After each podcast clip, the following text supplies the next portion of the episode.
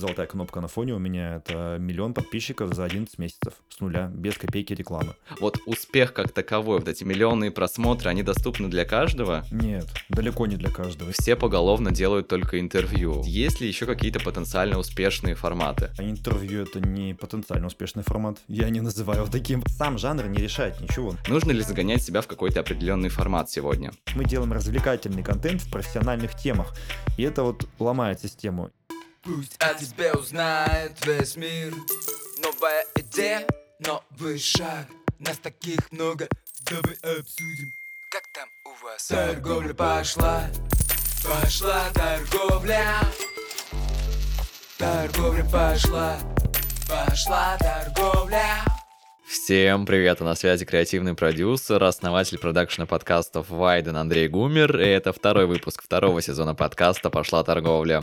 Торговля пошла, Тема второго сезона – как, используя инструменты маркетинга и пиар, стать номер один в своей нише. И да, как мы помним, это реалити-подкаст, а это значит, что я ставлю себе новую цель – вывести мой подкаст в топ-1 подкаст в категории маркетинг в России.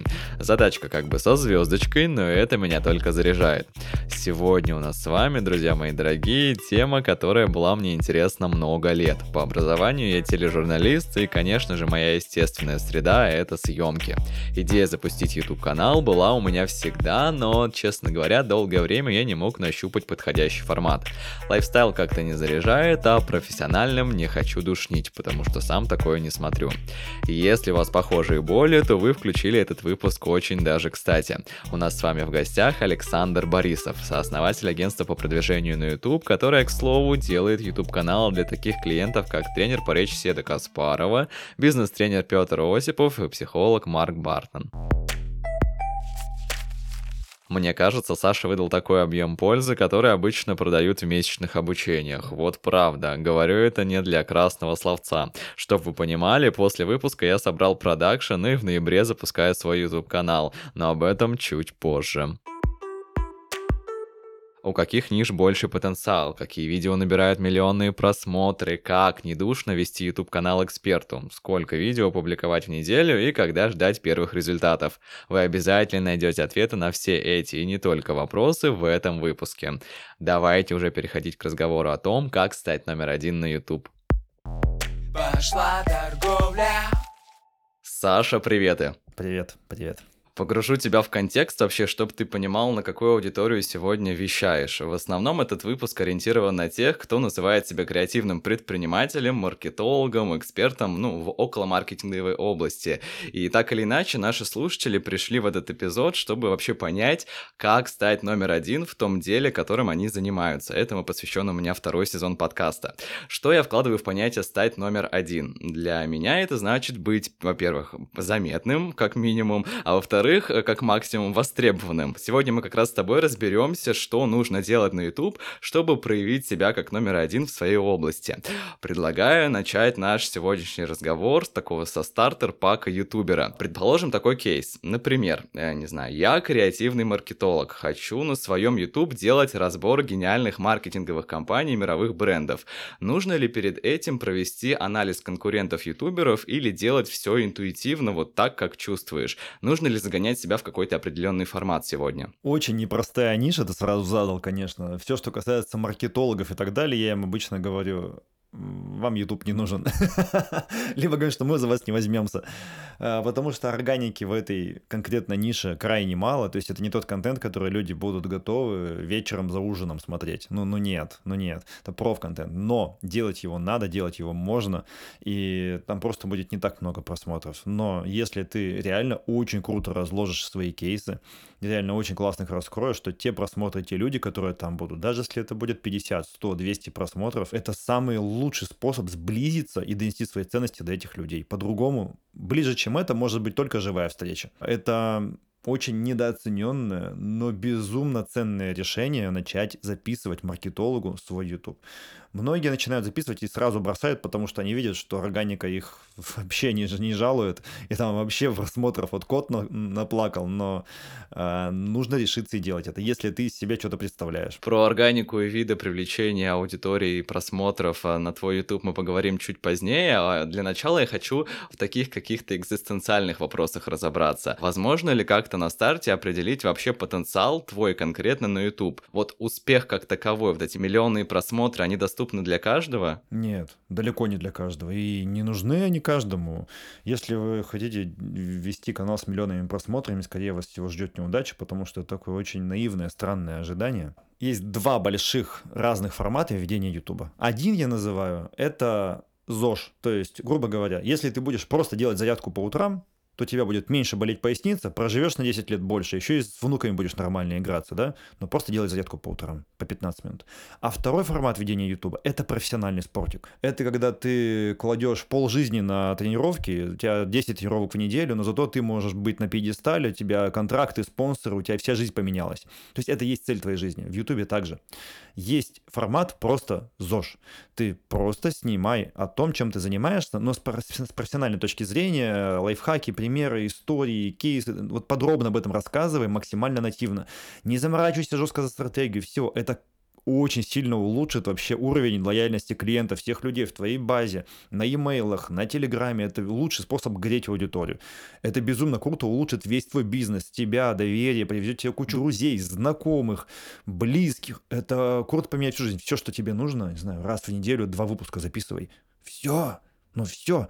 И можешь еще фрилансеру с Авито за 30 тысяч в месяц отдавать, он будет все это выкладывать, оформлять хоть как-то. Криво, косо, но еще раз, зарядка не должна быть профессиональным спортом. Ты просто делай зарядку как-то, и эта жизнь поменяет кардинально. А есть профессиональный спортик YouTube. Это те, с кем мы работаем преимущественно. Это ребята, которые получают э, десятки миллионов зрительских просмотров там в месяц. Огромные охваты. Мы с ними прорабатываем продуктовую линейку, воронки. Отдел продаж мы собираем, инвестируем там в продукты, методологию подключаем. Там прям махина такая, там штат людей. Это профспорт, там другие критерии. Там мы затачиваем конкретно заголовочки, там триггеры на превьюшках, на монтаже всякие эти плашечки, все отрисовано, там столько деталей, с ума сойти. Там взаимосвязь, там кросс-публикации, шорты, рилзы, везде, в общем-то, медиасеть разворачивается. И это совершенно другой подход.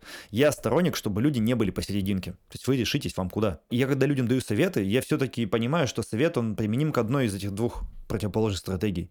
Всегда. То есть они реально советы разные. Если ты профспортик, тебе крайне важно следить за диетой, все такое. А если ты зарядку делаешь, ты можешь с утра до зарядки навернуть макарох с котлеткой, и да, все хорошо будет, все нормально будет. Ну, зарядку сделал. А если ты перед соревнованиями, перед гонкой макарох с котлеткой навернул, ты проиграл, ты потерял полгода подготовок профессиональных, команда с тобой работала, то есть там как бы огромные другие вообще критерии, и в Ютубе также. А, поэтому, чтобы тебе стать супер успешным риэлтором, реально классным, тебе достаточно YouTube канала на 5000 подписчиков тебе достаточно 20 тысяч просмотров на топовых выпусках, чтобы тебя покупали с канала 3-5 квартир в месяц. Это реальные истории тех людей, с кем мы работаем. И я им говорю, вам не нужны вот эти цели, вообще не надо. Нет. Ты можешь быть одним из топовых поставщиков э, и сервисных компаний там, по ремонту кондиционеров в стране, имея YouTube-канал на 10 тысяч подписчиков. Потому что это огромное вовлечение аудитории. Там. Это не значит, что тебя смотрит 10 тысяч человек. 10 тысяч подписчиков, это значит, тебя увидело миллион человек. Потому что в среднем подписывается 1-1,5% на YouTube-канал. Если мы говорим про органику, значит, тебя реально миллион людей видело с большим временем удержания. То есть по взаимодействию это вообще по-другому идет там э, подсчет подписчиков, их ценности и так далее. Ты не, не хозяин своим подписчикам на Ютубе. Сколько YouTube решил, столько он тебе просмотров насыпет. У тебя может быть 100 тысяч подписчиков на канале, если выпустил фиговый ролик, на нем будет 500 просмотров и все, и встанет, и все. Ты не хозяин абсолютно подписчикам, можете про них забыть. Все, все, я разрешаю, не думать о подписчиках вообще. Все, конкретные выпуски решают. Ты так классно разделяешь эти два подхода на зарядку и на профессиональный спорт. Но смотри, опять же, в любом случае, в случае зарядки и в случае профессионального спорта, скорее всего, пользователь себе ставит одни и те же цели. Он также хочет заработать, он также хочет клиентов. А в чем тогда отличается здесь подход, что ты менее профессионально делаешь, но как будто здесь такое противоречие. Ты будешь будешь делать менее профессионально, значит, у тебя будет меньше лидов. Ну, это такая очень простая логика. Или я неправильно как-то мыслю? Нет, цели абсолютно разные. Цели реально разные. Цель зарядки, цель профспорта разные цели. Цель зарядки — это чтобы ты мог с внуками активно играть, а не чтобы они вокруг тебя в кресле качалки бегали. Чтобы ты мог, э, не знаю, там с ребенком в горы сходить цели разные, абсолютно, чтобы у тебя реально тело себя чувствовало. А цель с профессионального спорта это конкретно пьедестал Как бы я ставил правильные цели ЗОЖа? Вот, ЗОЖ зарядка вот в Ютубе. Если ты являешься чем-то выше, чем посредственность своей профессии, ну, больше пяти лет этим занимаешься, у тебя что-то там неравнодушен ты к ней, да, то просто представь, что ты будешь делиться принципами своими профессиональными, э, принципами нормы, какие-то еще какие-то вещи свои, касаемо своей профессии в Ютубе, то это будет идти в некоторую органику. И это тебе даст множество людей, знакомств, партнеров. Люди будут звать тебя на какие-то на форумы, либо гостем, либо чем-то еще. Либо люди будут просто, некоторые клиенты звонить, слушайте, вы классно говорите, все, хочу вас купить. Вот просто все. Какие возражения? Все просто сразу. Клиенты конкретные лиды, это будет вот в долгосрочной перспективе не больше 20% от всех профитов, которые получаете с YouTube. Это очень большой социальный капитал, доверие к вам как профессионалу. И в профсреде, и везде. Это не про клиенты. А если мы говорим про проф ведение канала, то там YouTube это часть медиасети, и там все упирается в охваты, в объемы, и там тоже не совсем клиенты, то есть то, что мы делаем, это влияние человека в целом в медиа, доверие к нему, чтобы запускать сетку продуктов, и в любом случае через каждого эксперта я доношу что-то, в мир, то, что я считаю правильным. Ну, то есть это огромное влияние на людей, ну, огромное. Например, если ты врач, люди будут говорить твоими словами. Ты, как э, сильный, весомая личность в медиа, ты заявляешь то, что ты считаешь должно быть нормой в этой индустрии. То есть ты можешь очень сильно повлиять вообще на индустрию всю в целом. Ну, то есть, если переводить на язык бизнеса, получается, что ЗОЖ-зарядка — это такая немножко самозанятость, когда ты ремесленник, у тебя есть классная комьюнити, которая тебя очень классно поддерживает, а, ты являешься для них вдохновением. В случае уже спорта это такая большая корпорация, где серьезные дяди, они реально воздействуют на мир и в том числе вдохновляют, но немножко другого уровня. Это, это больше не друзья-товарищи, а прям такие мотиваторы, вдохновители. Наверное, да, но YouTube это сильно больше, чем бизнес. Это сильно, это сильно больше, это больше про личные отношения, личное общение. Если человек ставит себя основной целью YouTube, это заработок и это лиды и заявки, мы за такого клиента не беремся. Серьезно, вообще. Потому что это будет провал с очень большой вероятностью. Сегодня мне как пользователю со стороны кажется, что все поголовно делают только интервью. Вот, может быть, я в какой-то слепой зоне сижу. Поделись, есть ли еще какие-то потенциально успешные форматы? Интервью — это не потенциально успешный формат. Я не называю его таким, потому что, ну, очень многие пошли его делать, очень многие, очень многие. Конечно, это прям хайпушка такая здоровая. Но пойти в органику прогнозируемо, в подкасты, в интервью — это сложно. Это очень сложная стратегия. Ну, нужно иметь много уникальных знакомств с интересными людьми, нужно уметь с ними глубоко разговор разворачивать. Еще это вообще не особо-то коррелирует с продажей твоего продукта, к бизнесу это вообще как бы мало относится к конверсиям в твой бизнес. Там как бы вообще очень низкие конверсии относительно этого. Это я, как с позиции проф подхода, да, я бы редко такое брал. В позицию ЗОЖ это супер классный способ упрочнить, углубить отношения с интересными людьми. Это способ заявить на мир вокруг себя, на свои там аудиторию в телеграмах, на почте. Почему я сразу так говорю? Да потому что органики там, скорее всего, не будет. А, если вы просто с своими знакомыми там с кейсами где-то общаетесь, там органики не будет. Но вы можете анонсировать вокруг себя в других соцсетях. Это заявить, что вы адекватный человек, с которым могут общаться значимые люди, что вам можно доверять. Я предлагаю, что любой результат будет ценнее, чем то, что вы на него потратили. Любая зарядка будет лучше, чем ее отсутствие. К успешным форматам есть ли какие-то успешные форматы, потенциально успешные? Жанров много есть. Есть экспертные, где ты сидишь за столом и на камеру что-то говоришь. Есть интервью ходишь, есть обзоры, ты пошел, показал машину, обзор сделал. А, есть оценка чего-то, ты включил какой-то ролик и даешь ему оценку, разбор. То есть жанров много. Лучше тот жанр, в котором ты лучше раскроешься. Сам жанр не решает ничего. Но я думаю, что на старте каждый пытается выявить эту успешную какую-то таблетку, понять, о, разборы круто заходят, там миллион просмотров, Гребенюк сейчас на волне, я буду повторять за ним. А как для человека просто интуитивно почувствовать, что тебе ближе, или попробовать вот это пятое десятое, и только из этого уже понять, что по просмотрам зашло хорошо и где ты классно раскрылся. Как бы ты рекомендовал здесь сделать. Интуитивно вы никак не поймете. Никак. Только в практике невозможно понять интуитивно. Я скажу более, что э, по нашим принципам стратегия на YouTube не делается больше, чем на один месяц.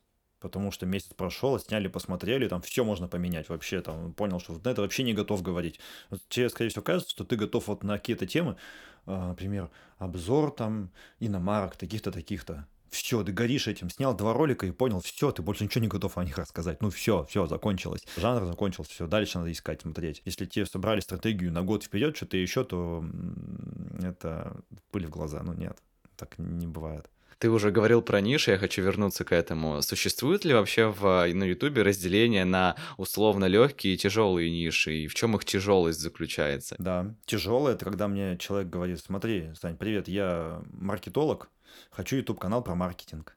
Или там я таргетолог, рекламу настраиваю, хочу YouTube канал про рекламу. Это когда ты хочешь говорить про какую-то сложную, узкопрофессиональную тему, которая нужна только тебе одному, или там, ну, все, что ты говоришь, это просто продажа, впаривание чего-то конкретно, да, людям. Но органики там не будет. С чего вдруг люди будут это с упоением смотреть за котлеткой вот так вот за ужином? Либо какая-то, знаешь, сложная тема я какой-нибудь коуч какой-то технологии оздоровления сознания мира, там какой-то коуч, либо я там исцеляю верой в знания о великом там чем-то, чем-то. Странные отбитые темы, на которые нет спросу в органике. Вот это точно лучше не браться.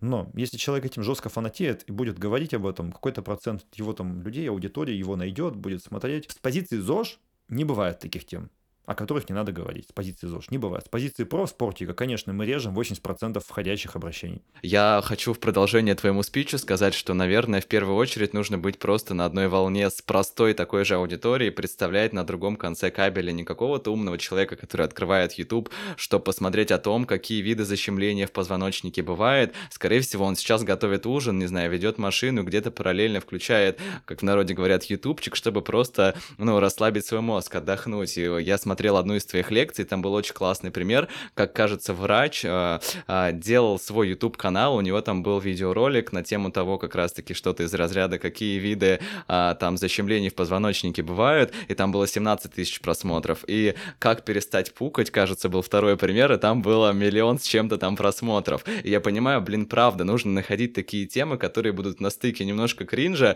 но при этом они будут бить прямо в потребность, ну, аудитории, на которой ты работаешь. Смотри, а вот можно ли сейчас сходу определить какие-то единые принципы успешного роста на Ютубе? Ну, это хочется ответить вот просто, вот такое правило есть и все. Но если бы оно было, мы бы его все использовали, оно было бы уже всем известно. Это сложнее, чем кажется. Ютуб очень умный, очень сложный искусственный интеллект, и главный совет, который и на конференциях по Ютубу дают, то, что не пытайтесь угадать алгоритмы Ютуба, делайте то, что интересно людям. Если вы реально делаете то, что интересно людям, алгоритмы это моментально распознают и подхватят. Ну вот правда, невозможно как-то подстроиться под алгоритмы. Даже сейчас вот говоришь такие-такие-то заголовки, да? Но если ты будешь только с таких заголовков делать канал, он будет приторным, и чаще ты будешь промахиваться, чем угадывать. Ну реально, если делать такую цель по таким заголовкам, это будет странно. Это будет как-то неловко, странно смотреться. Ну вот, например, бывают же какие-то кринжовые странные выходки людей на эстраде, либо там в спорте, да?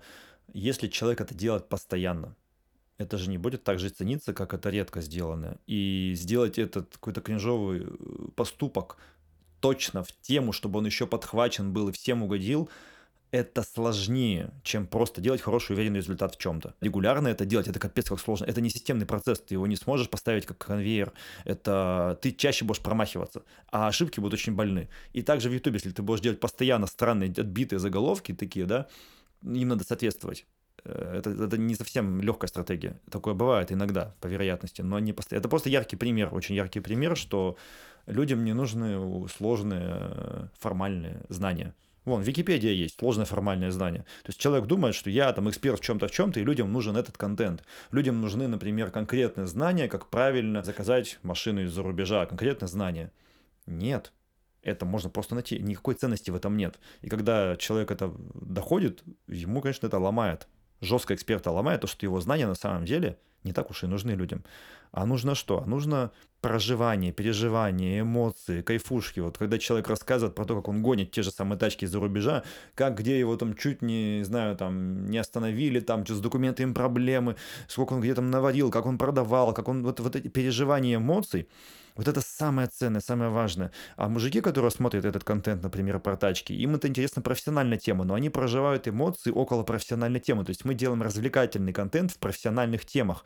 И это вот ломает систему. И такой контент выигрывает в органике у просто развлекательного контента. Ты очень много говоришь про органику, я хочу разобрать э, все эти истории на конкретно моем примере. Я как-то выставлял одно единственное видео на свой YouTube, поделился, помню, в соцсетях, там набралось, ну, просмотров где-то 100, и на этом все закончилось. Видео уже где-то, наверное, год лежит на канале. И у меня тут, конечно же, возникает вопрос, а как вообще просмотры тогда набирать? Вот откуда берется та самая органика, как минимально понять, как работают алгоритмы, и, может быть, какую-то рекламу, не знаю, запускать на конкретное видео. Что в этом случае, вот откуда берутся эти миллионные, в том числе, просмотры? Вот ты, если бы выложил не одно видео, а штук 10, из них бы попались те, которые чуть больше под, по заголовкам, по превью, чуть более выгодно YouTube. YouTube каждое слово распознает в каждом ролике, он знает, кому рекомендовать. Если бы он увидел, что вот какое-то из видео реально собирает больший процент просмотра, чем остальные, YouTube это выгодно. И он понял, что есть много людей, у кого это видео находится в области интересов. То есть он может его рекомендовать. То эту аудиторию начинает потихонечку ширить, ширить, ширить, ширить. Ежедневно твое видео показывается больше, больше, больше аудиторий. Оно выиграет в конкуренцию у других роликов, которые также на эту аудиторию показываются по этому запросу по этой области интересов, вернее. И все, это идет органика. Часто ли такие ролики попадаются? У любителей блогеров так бывает один ролик из 50, один из 100. Ну, например, открою канал какой-нибудь любителя, где там 200-300 тысяч подписчиков, и, например, там 400 видеороликов. Большая часть просмотров собрали роликов 10. Остальные, ну, кратно меньше. Ну, то есть реально конверсия, там один ролик из 50 и попадает хорошо в широкую органику. А рекорд у нас был каждый второй ролик на канале попадает. Это ускоряет сильно. Это вот пример с каналом, вот золотая кнопка на фоне у меня, это миллион подписчиков за 11 месяцев с нуля, без копейки рекламы. И это больше 60 миллионов просмотров. Вообще чисто органика. Это если делать все очень аккуратно, очень точечно. Это за 63 видеоролика всего, по-моему, так, в профессиональной теме. Канал о мужском здоровье и мужских увлечениях. Медицинский канал на мужчин. Причем то на мужчин мужской аудитории в Ютубе заметно меньше, чем женщин. А сколько тебе нужно тогда вообще дать время на ожидание первых результатов? И в чем эти первые результаты? В органическом росте количества просмотров, подписчиков или чего? Наверное, ты сам тоже заметил, что очень много YouTube-каналов, которые завели, ну и через пару недель забросили, потому что они разом пачкой выставили туда 10 видео и все. Ну, типа, нет у меня этих просмотров, нет у меня никаких рекламодателей, продавать мне тоже нечего, чего пойду я дальше снимать свои истории в запрещенной социальной сети. И таких каналов огромное количество, мы их не видим. Мы причем не видим этих цифр, потому что этих объемов заброшенных каналов, они не выдаются в органике нам. То есть, то есть, грубо говоря, если ты не вышел на улицу, ты не создаешь там толпы. То же самое, если канал нигде не выдается, его никто не видит. И мы не видим это, этих тысяч, тысяч, тысяч заброшенных каналов. Их, я не представляю, их огромное количество. Их огромное количество, ну, не знаю, их, их 95%. На что обращать внимание? На свое состояние надо обращать внимание. Надо вести канал только в той теме, в которой ты давно, ты профессионально, и ты будешь идти и снимать, даже если ты в моменте не видишь результатов. И тогда получится. Ну, правда. Есть каналы, у нас, например, Парта Данти, у которых огромные цифры там по охватам, профессиональные просмотры, там по 7 тысяч человек в день заходит новых на канал смотреть. Каждый день. Плюс 7 тысяч человек. Чисто профессиональная тема ортодонтии. Первые 4 месяца у них показатели были 50-100 просмотров на канале в день. 50-100 просмотров. Ну, больше миллиона рублей вложено в канал, у тебя 50 просмотров в день. Классно. А потом эти ролики начали выстреливать на сотни тысяч просмотров через полгодика еще.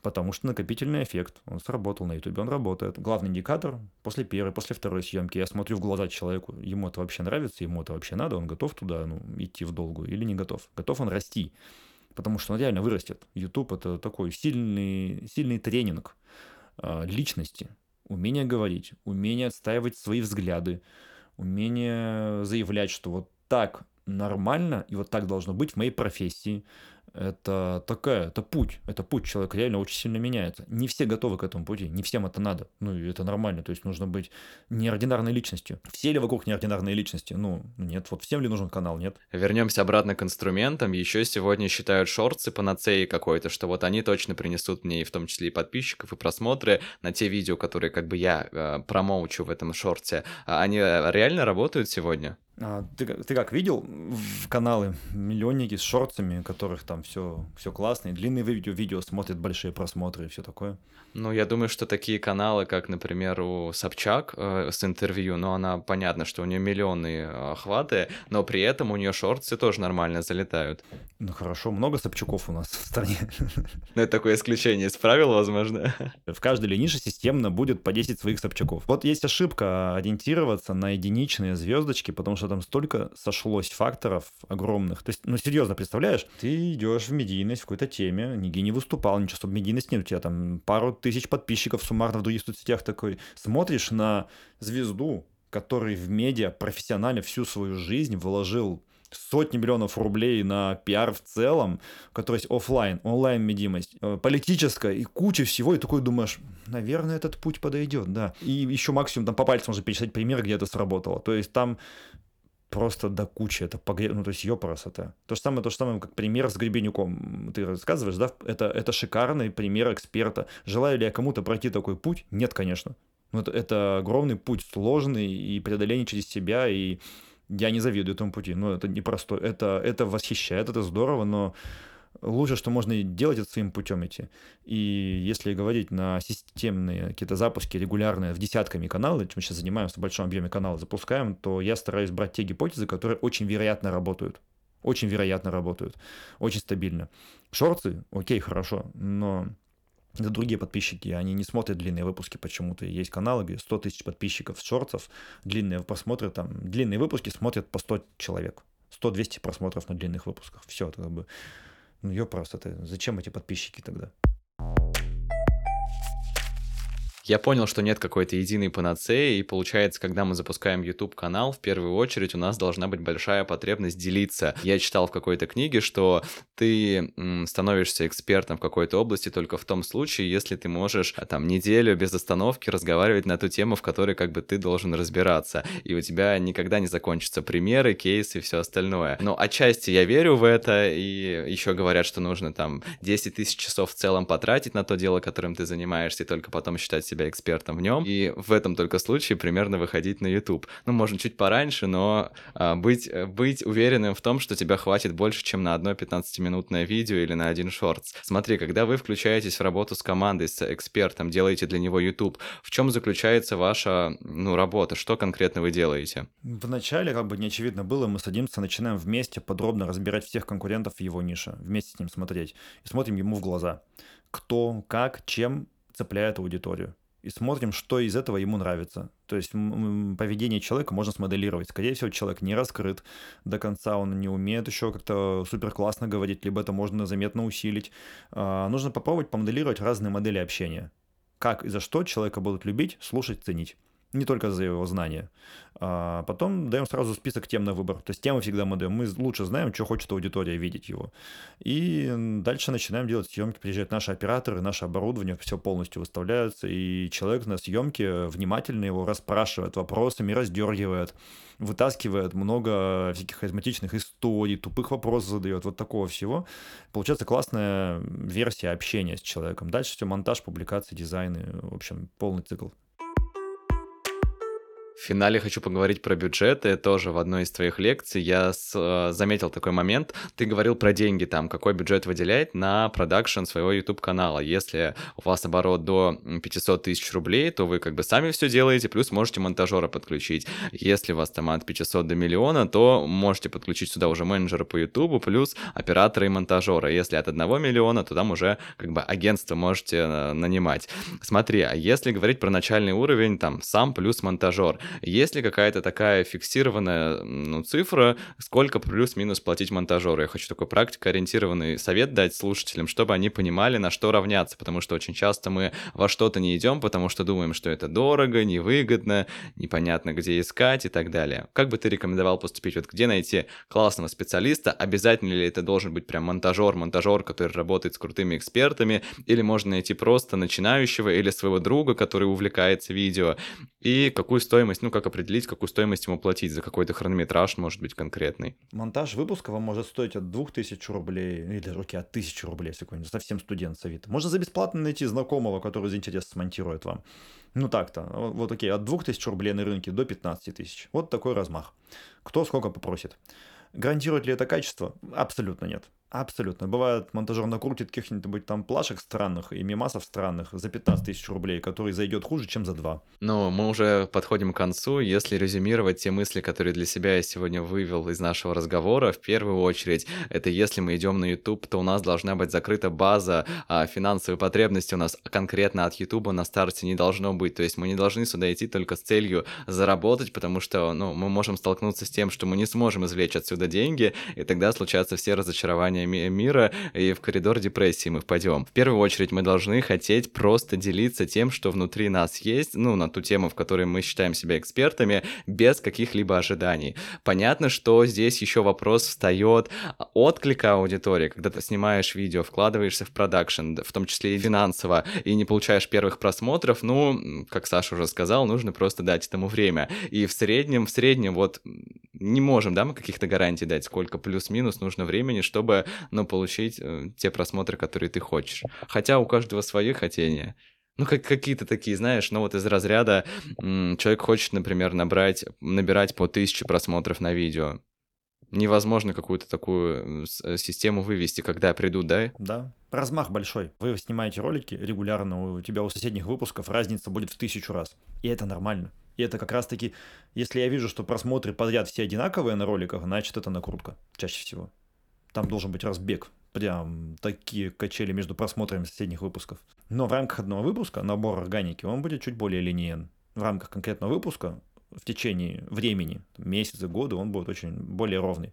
Ну, поэтому заходим без ожиданий, без какой-либо конкретной потребности, просто делимся тем, в чем у нас есть потребность, и тогда обязательно вас найдет та самая аудитория, на которую вы изначально а, делали этот контент. Саш, спасибо тебе большое, что сегодня поделился своим опытом. Верю, что после сегодняшнего выпуска в ряду ютуберов, которые ведут и не забрасывают канал через две недели, у нас обязательно прибавится. И тебе большое спасибо за эту передачу.